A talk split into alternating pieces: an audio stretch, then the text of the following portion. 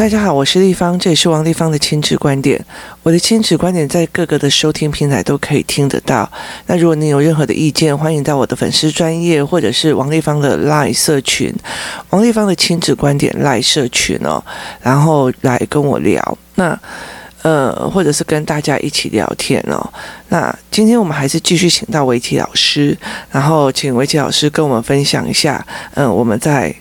嗯，跟孩子的呃过相处过程里面遇到的一些比较有趣的事情或思考性的事情。其实我觉得我们人在带小孩的时候，最最忌讳的就是把自己的情绪放进去。对，有时候老师骂小孩，不是因为小孩不乖，是因为老师自己在发脾气。对，其实这是很大的忌讳。对，那面对这些小朋友的错，我是一种看待的方式，就是。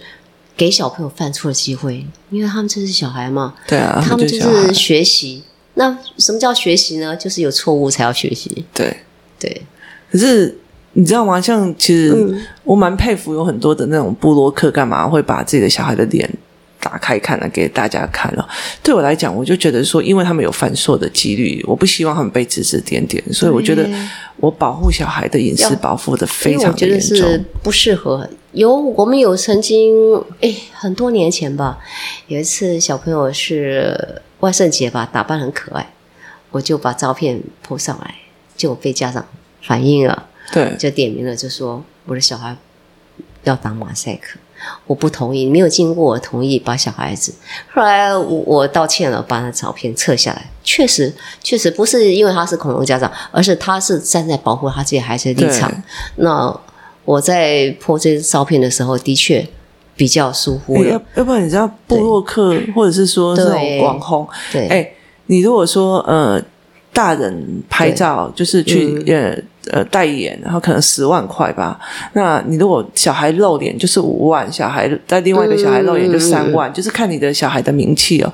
可是对我来讲，那真的是很伤诶，因为其实他分不清楚真实跟虚幻，嗯，然后他没有犯错的几率。人家出去，嗯，啊，王丽芳赢家喏喏，还是讲温家就拍假，所以我在病中王丽芳，你听意思？所以。所以你是久病成良医的那一种就对了，所以所以他才会变成这样子。所以，对啊，我记得我保有他犯错跟他一直跌倒的几率。哎，你要感谢你儿子，他是你的人生老师。哦、我的儿子跟我的女儿都是我的考验啊，真的是非常非常的恐怖啊！他们真是大魔王级的。嗯，他有时候，老实说，他有时候讲出来的话也会让我觉得啼笑皆非。但是你也不能说他不对。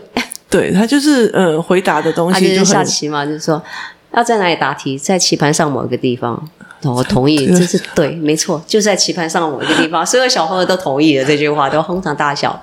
可问题我说要精要精确一点，哎，确实在哪里呢？那边，嗯，啊、那边。老师，你不对啊！你你看，我说这边还是那边？他说就是那一边呢、啊，他也不告诉你，对，他大方向指给你的正确的答案，你自己下。他其实很有趣啊，就是例如说，呃，我就跟他讲说，如果有一天哦，哦、呃，就就是，我就说我没有办法信任你，因为你答应我什么事情你没有做到，然后他就跟我讲说，呃，为什么？你们应该要原谅小孩，我就说这很难哦。例如说，有一个人曾经去你家，然后偷过你的东西哦，然后呃偷了你的东西，然后你下一次还会邀请他来你家吗？他竟然回答我说：“你自己的人生中还不是哦，就是面对有人偷你的东西哦，你还把他当职员，还把他当朋友的。”我就是在想说，就是这个就有一点点，这是大人的世界，你怎么会让他参与进来的呢？不是啊，因为他在、嗯、呃，我们在处理 social 事情的时候，他，他有他他其实耳朵就很强嘛。他们两个就是眼睛很差，耳朵很强，嗯、所以你弄任何事情，他们都知道。那人跟人之间，我们知道也去我我亲戚，跟没有人一定会跟你讲，就是我们发现了。嗯、可是对他来讲，他会觉得说，那个地皮还在走，对他会很快的毒死你这样子。我觉得像这里面有一点争议，就是说。小朋友不要让他他太太让他介入大人之间的事情，为什么？因为他们的理解力 没那么强，有时候他们会比较片面。对他们会片面。对，然后可是后来其实我都会用那个。就是棋盘帮他把事情解释清楚，导导清楚。对，对，所以可是他其实会知道说，哎，例如说，我常常会跟他讲说，呃，这件事情如果是我跟你爸这件事情，可是你爸跟你不是这件事。阿福是一个很聪明的小孩，他会因为听进去之后呢，怎么讲呢？他他会把它变成他自己的另外一套方法，然后呈现出来。对。那所以你在面对他的时候，有时候我觉得你要更小心一点。他会为什么？他太容易复制了。对。我觉得呃，像太容易复制了。像姐姐因为会考嘛，所以她其实我们常常家里就是，而且我的工作的关系，我常常会看很多的新闻啊或什么的，然后她就会开始骂哦，那那个某某什么什么什么怎么那么烂的干嘛？我后来就理解了一件事情，我不能阻止她，但是我要让你看全面，所以我后来才为了这一件事情开始整个让她做所谓的新闻文本的导读，就是。你越看多的面相，你就会知道那个短暂的批评是错的。对，所以我我以前就会觉得说，那我们就制止他，制止他。后来我就觉得不行，制止他，你唯有把他的面相打开，他才会发现我好像这一句话单纯只从一个面相讲。嗯，后来我才会开始，我就觉得说，那个真的是一个非常大的体力活，就是每天，我因为为了这件事情搞得，好像很多人都觉得我整都在排挤人家，或冷漠人家。我整个三个月早上起床就陪他练文本。有时候我们会有一种想法，不要给小孩子太多成人的世界，让他保持纯真。但是又有一种矛盾的想法啊，他如果没有进入成人世界，他保持纯真，将来就会受骗上当吃亏，不经人事。其实我觉得这种矛盾当中，不晓得要怎么摇摆，怎么摆才是对的。没有，我觉得那是思维模式啦。例如说，其实我跟我的小孩讲说，如果能有一颗药，然后呃呃吃了以后就可以去哈佛，那是我拥有的话，我要给谁？我会给。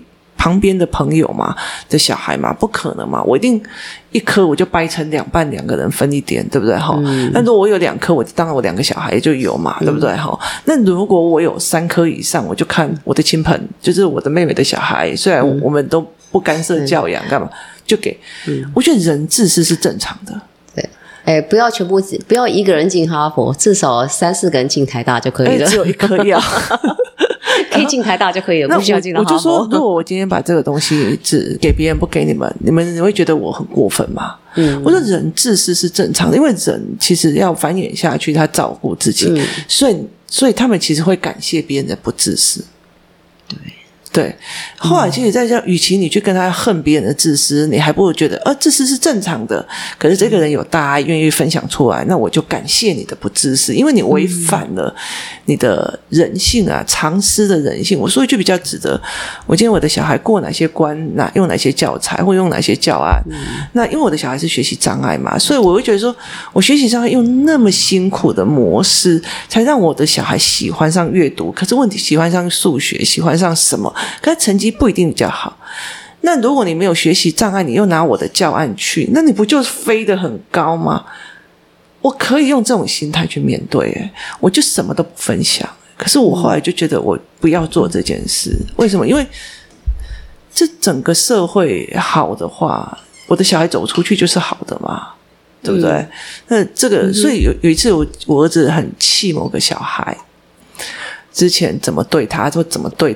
那他就说：“我希望我把他，我希望他以后变成一个凶手，杀人神这样子。”然后我就问：“对，好可怕的想法。”然后因为他就讲这一句话，我说：“他以后就是他，如果以后这样子下去，他以后一定会变凶手，他就自己去犯案吧。”然后他变凶手，其实他这个太结果论了，未必。对。然后我就跟他讲说：“这对台湾有什么好处吗？”这对你有什么好处吗？嗯，我希望他活得好好的，过得好好的，然后人生过得非常的美好。嗯，然后他就说：“为什么他曾经做过这样的事？”我说：“他曾经做过这样的事，不代表他没有机会爬上来。嗯，我希望整个的台湾好，我希望这个社会好，我希望这个世界好。虽然这件事情是很、很、很不可能的奢望，嗯，但是我觉得。”我觉得可以帮就可以帮。我觉得应该教育他，不要因为一件事去否定他，然后就希望他跌到谷底。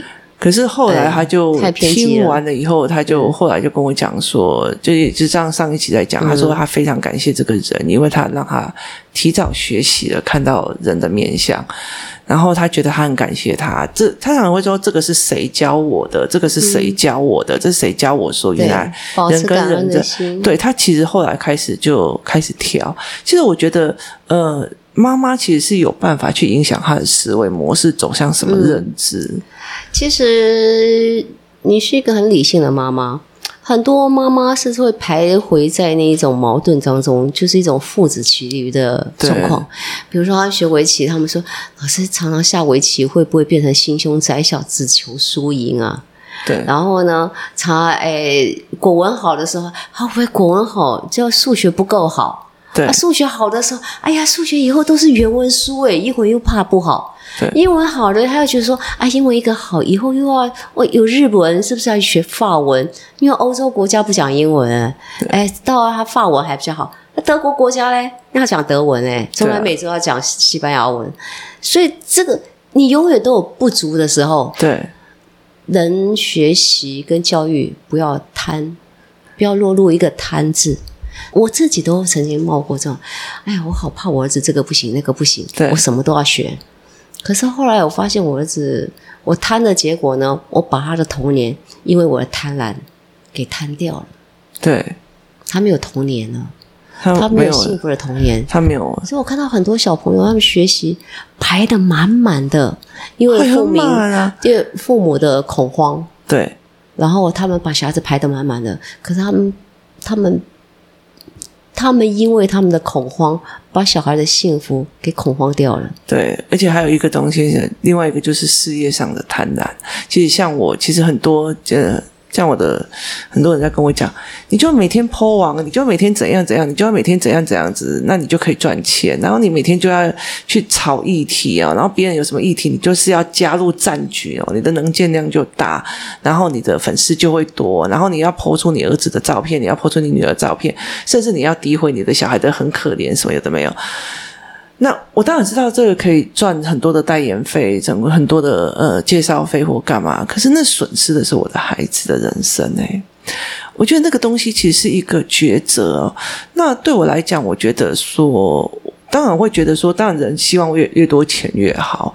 可是在这个阶段里面，我知道会我我站在他再多的钱，这两个孩子毁了，我都没有什么路。嗯，我站两个立场来看这件事。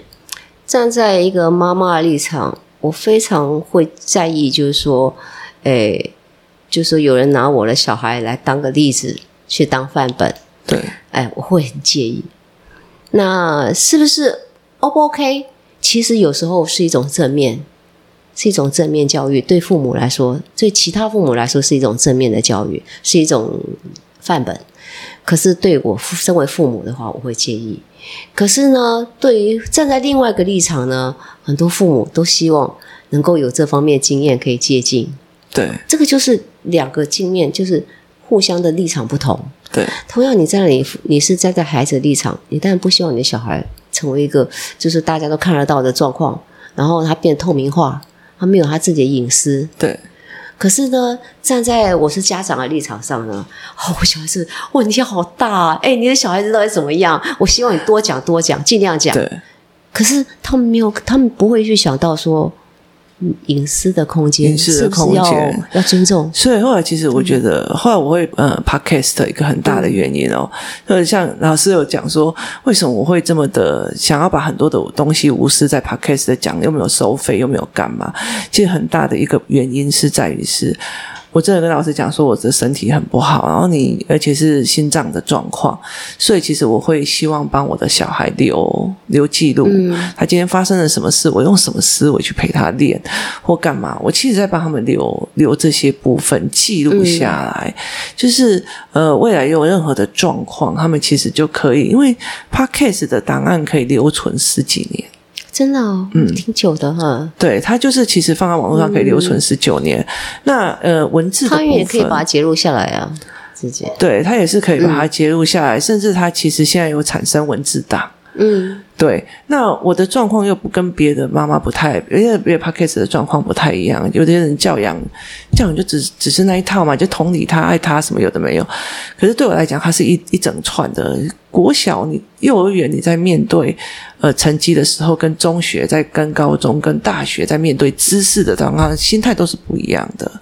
然后遇到同样一件事情的处理方式也不一样，所以就渐进的每天遇到什么状况，小孩子什么状况，或者是呃同学们怎么状况，我都会详细的用说的把它记录下来。很大的一个原因是在于是以后小孩可以听，嗯。嗯，包括这一群的孩子，就是包括工作室的这一群孩子，包括呃我们在讲说，因为他读书方法不对，他其实已经有一点。那种、嗯、那种会扭扭眼睛、扭嘴巴的那种状况，嗯、那我其实有让他妈妈知道说他这个阅读方式有状况，然后去去调整他这一块哦。其实难难保他未来他自己在教养自己的孩子的时候，呃，不会遇到同样的问题。他以为他自己过了，其实是因为他妈妈在这个时候有被呃辅导，然后去陪他这个孩子走过。所以如果这个孩子以后可以听到，然后。呃，知道他妈妈怎么陪他过的，我觉得对对这个孩子来讲，尤其是第三者去讲的时候，嗯、这个孩子会有不同的思维模式去陪他们他自己接下来的人生。其实这个对我来讲，Podcast 的很多人在经营 Podcast 的时候是呃希望说，诶，他可以以后靠这个赚钱啊，当然也是希望赚钱或者怎么样。可是我会比较希望去走。就是分享思维的分享，嗯、然后我说：“哎、嗯，我怎么去处理小孩子见识短的问题？就围棋，然后怎么去看这个围棋的休休息的过程里面？我的小孩围棋也不是这里面好的啊。我觉得围棋学习的实力是一个目标，其实它是一种教养学习。对，这是一个教养学习。那怎么样去在？面对挫败的时候呢，能够去很坦然的面对挫败。对。然后你在面对别人的挫败的时候，你要很谦虚的去缓和别人的挫败，你不能很骄傲的去展现自己的胜利。我觉得这就是一种教养。就是不要想什么好了，心烦的时候哦，上个网路下一盘棋，心情好下来了，因为你嗯转移了你在思维的那个死胡同。像我常常会，你知道我我常常会看很多的书嘛，然后书看完了以后，其实我晚上都会去看言情小说。为什么？如果我发现我这几天脑子里面都在思考这个小孩的问题，我就去看言情小说，因为言情小说不需要用脑。然后，但是你很快进入他的那个谁跟谁怎样怎样怎样的文字里面，然后你合上书文字的名字啊，然后谁的名字，它是什么东西，我会忘，我马上忘记。它并不像一个呃知识性文本，它就会一直想，那我就好睡的，你知道吗？就是我就会好睡的。然后因为我的睡里面也会影响我的心脏，所以我就会呃好睡的。那我后来其实一直像音乐，我其实就是在提供他们未来这个方面，围棋也是，就是我如果这一点已经思考到，我已经开始钻死胡同了，然后我整个人已经快不行了，上完下盘棋，因为你就开始思考的是棋路了嘛，嗯，对不对？那你就好了。所以其实我光我觉得学围棋，光他未来有这样子的方式说。好，我在在这边纠结我跟你的输赢，我还不如上网去下盘棋。有有一个说法啦，就是围棋跟数学、跟那个篮球，对，还有音乐，其实都是右脑，对，都是右脑。那这个左右脑平衡的人呢，或者说右脑特别发达的人，就是右脑特别发达，左脑不发达人，就会有一点就是比较钝。嗯，他在情绪方面反应比较钝。对。诶，他数理方面也显得强，可是他在人际关系上面会比较慢。那如果说在左脑比较发达的人，他在情人际关系的处理非常圆滑开朗，可是，在学习方面会显得比较慢，比较不 OK。那如果左右脑平衡的，你会发现一个，他的情绪，他所呈现的气质会比较沉定，嗯哼，比较沉定。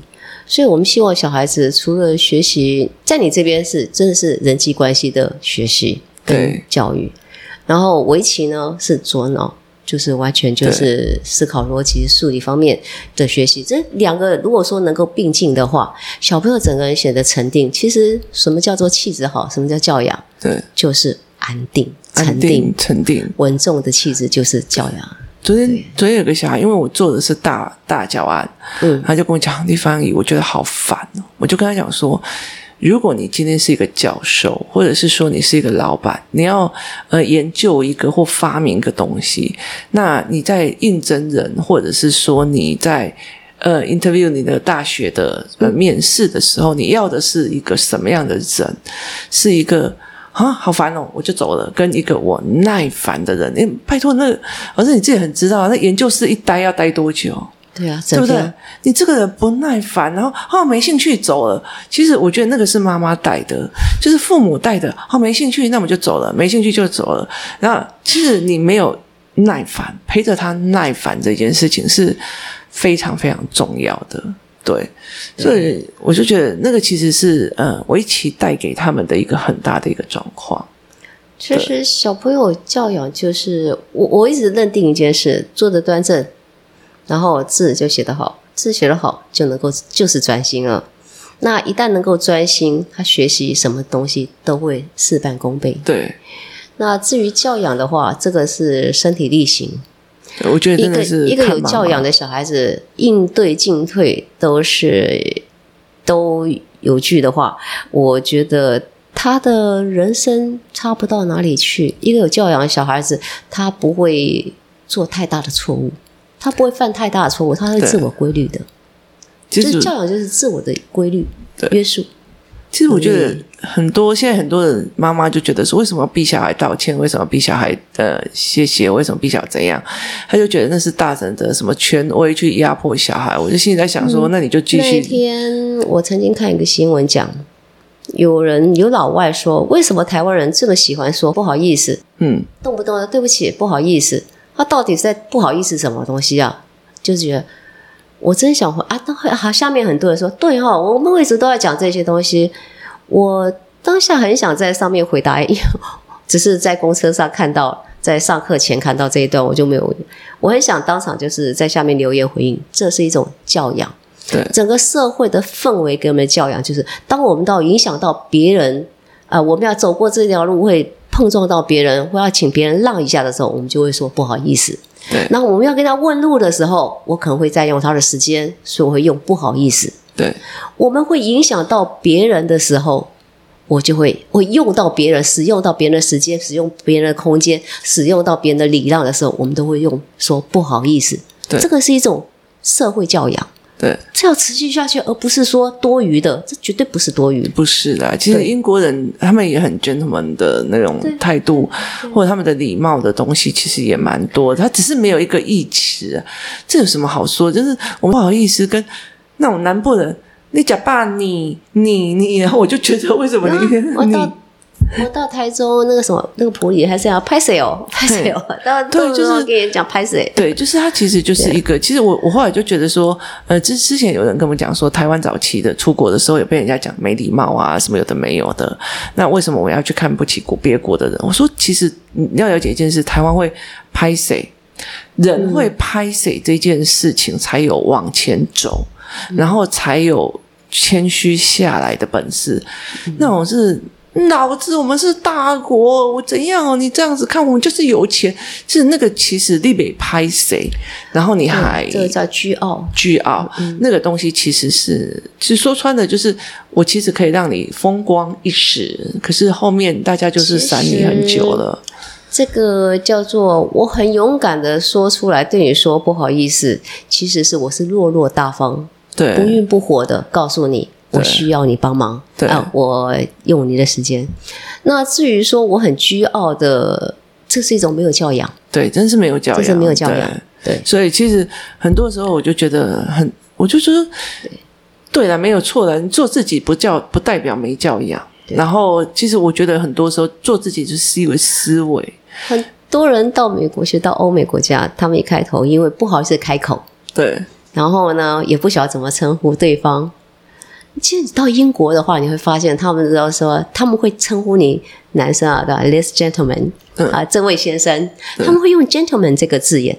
可是我们中国人去那边，诶，Hey you，对，然后觉得说你很犯不着，很没有水准。Hey you，而且台湾觉得台湾人其实是害羞，不是啊，因为害羞而没有礼貌，而不是因为因为。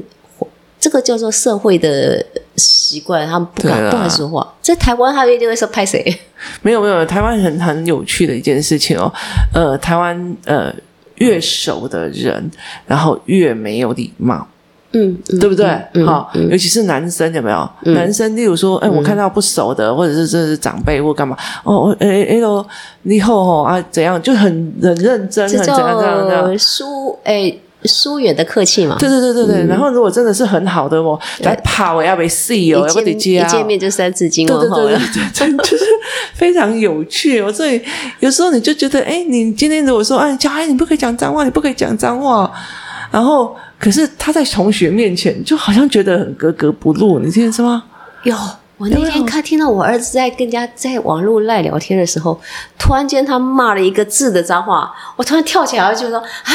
我第一次跟听到我儿子讲这种话，我儿子说：“他说，然后后来他跟我讲，跟同学聊天都是这个样子，你不要，你不要用那个眼睛睁那么大跑进来。” 对，那个其实还是才是真的很自在的啦，就是对，就只是我没有想到说我儿子也会这么接地气的字眼出现。我儿子很接地气。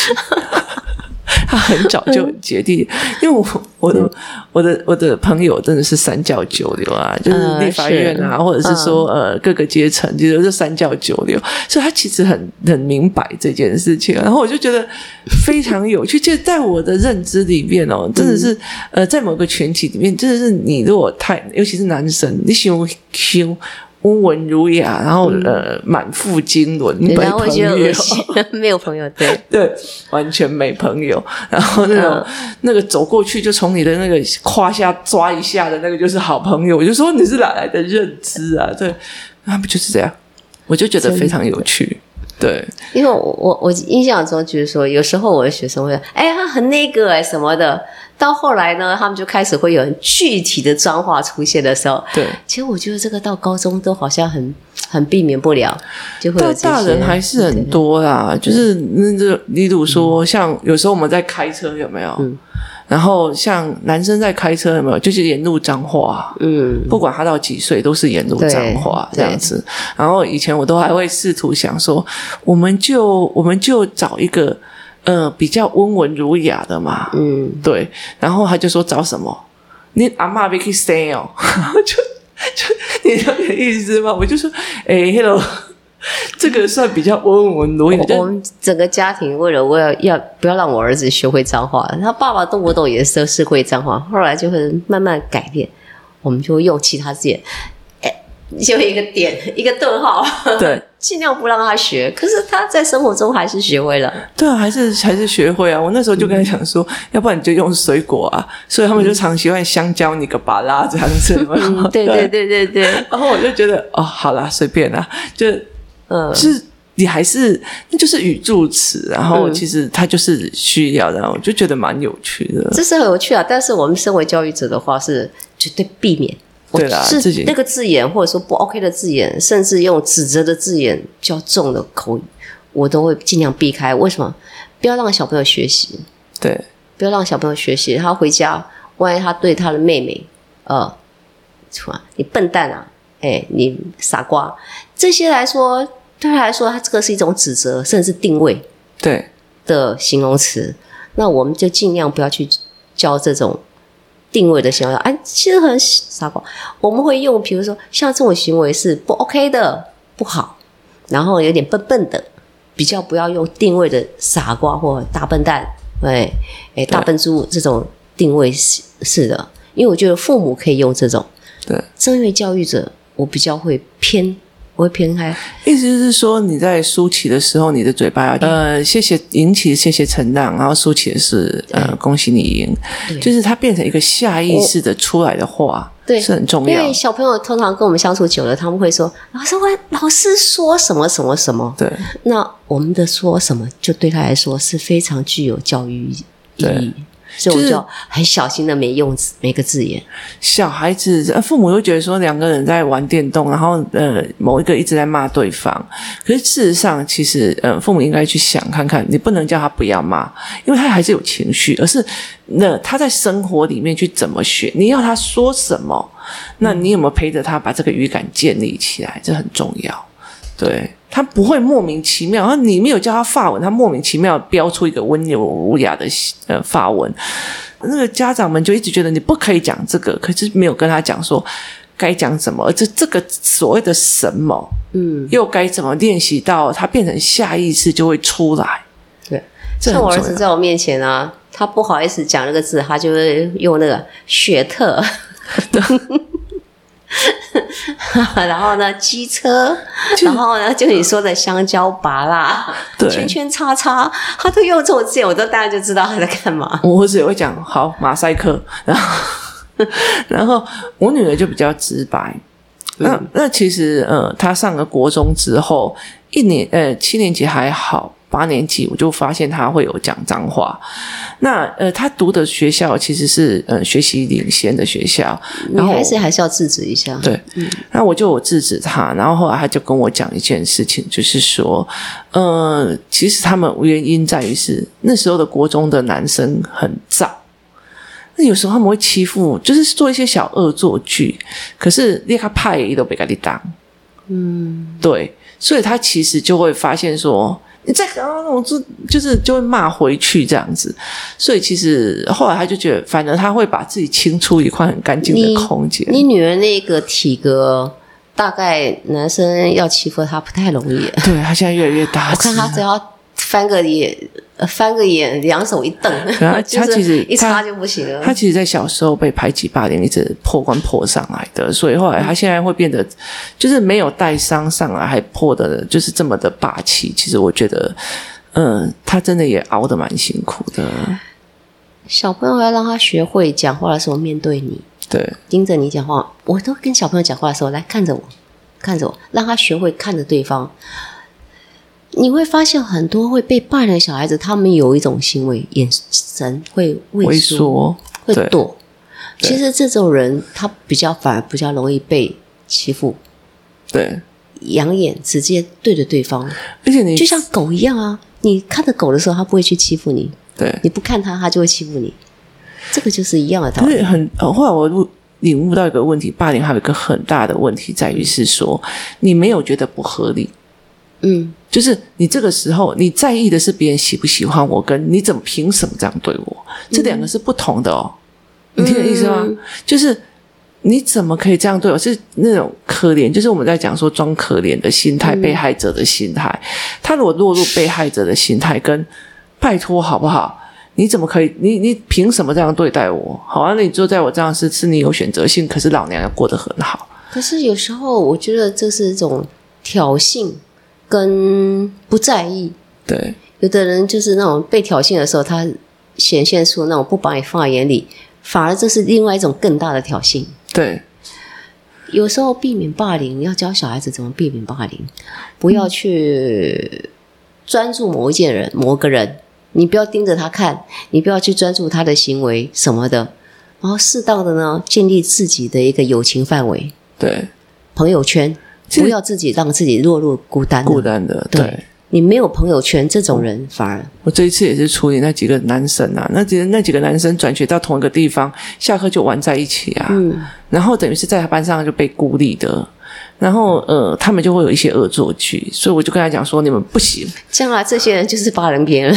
然后我就开始在 在处理他们的、嗯呃、状况，因为他等于是在那个环境里面，他就是孤立的嘛，我就开始。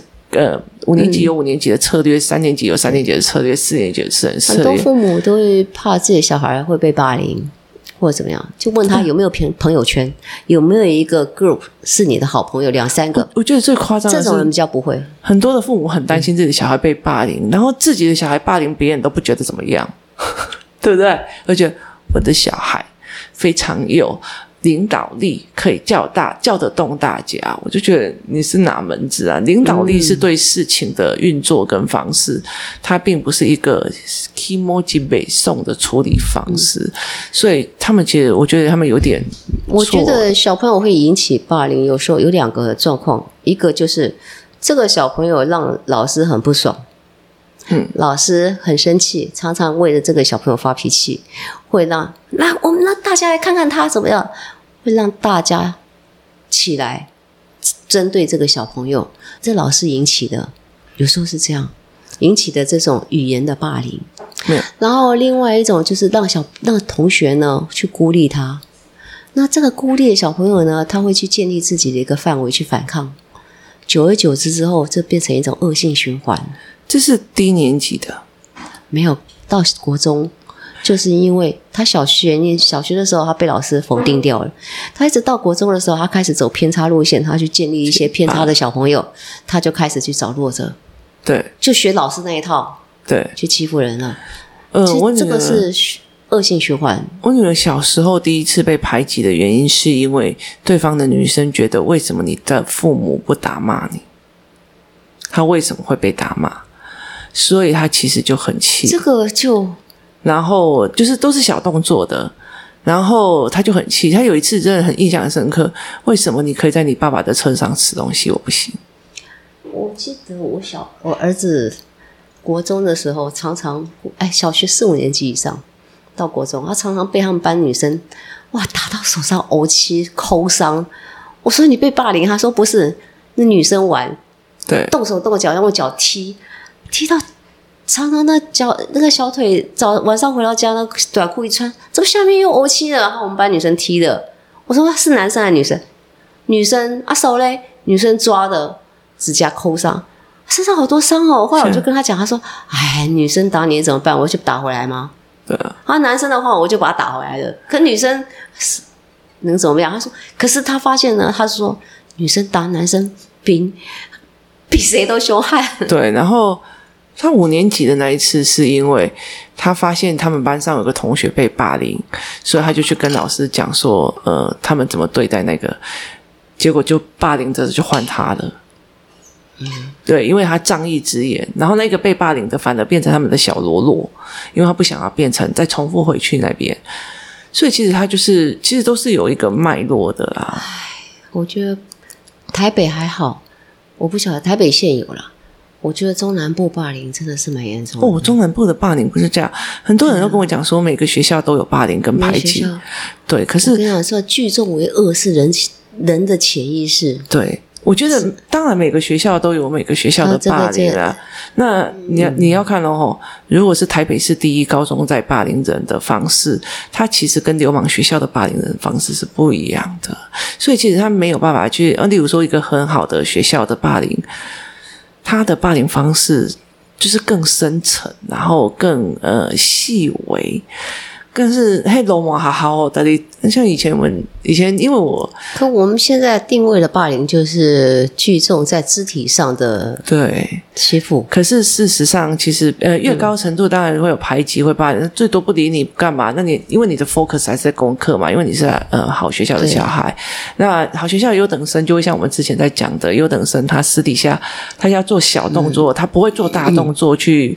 破坏他自己呃优等生的形象，他就小动作。可是那个，你像以前我们 A 段班在欺负人，跟呃 A 段班其实比较少欺负人，但是我们 C 段班在欺负人是这这叫 like 本受站长。其实现在的霸凌有很多是在网络上同学的圈里面语言的霸凌，对网络的谣言是网网络谣言，是这也是造成很多学生就是自杀或者是对。诶，行为偏差的原因。那至于中南部很多那种行为上的霸凌，是肢体上的伤害。对，就是肢体上。诶，听说还不止男生，女生都有。哦，女生很厉害，女生走过去直接摔两巴掌，非常非常的强。我看过，我也我也去经历过这样子。我觉得我们在我那个年代就蛮多的啦。嗯，这个年代应该会再加上毒品的问题。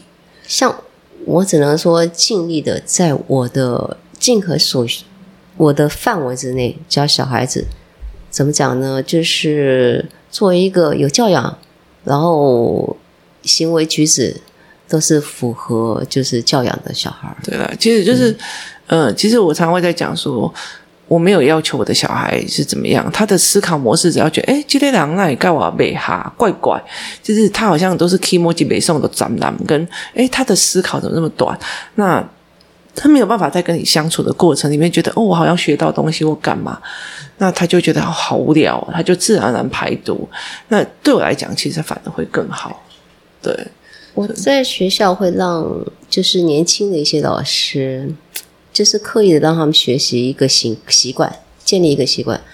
我们面对小朋友的时候，会叫他“亲爱的”，对，哎，亲爱的，或是某某某，亲爱的，我同学，哎，我们不会说，嘿，你，我跟你讲，你。可是我跟你讲，我，最忌讳是讲全名。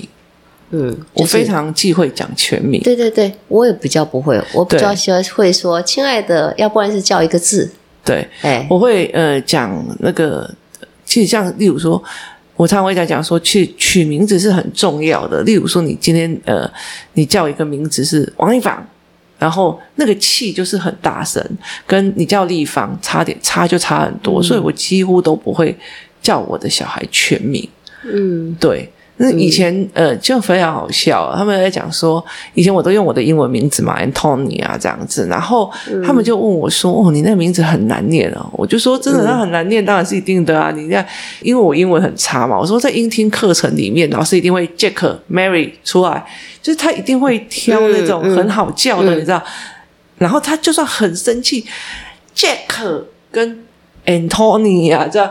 他其实气就消一半了，嗯，我就说那就是语言呃带给人家的感觉，跟你就是你被别人挖嘛消一半了，嗯，他就觉得说你这个没有办法记忆。我说我没有让你记忆我，没没关系，忘记我 OK 的，对，就是都是这样，嗯，对。今天谢谢老师来，我们又讲真的非常的多。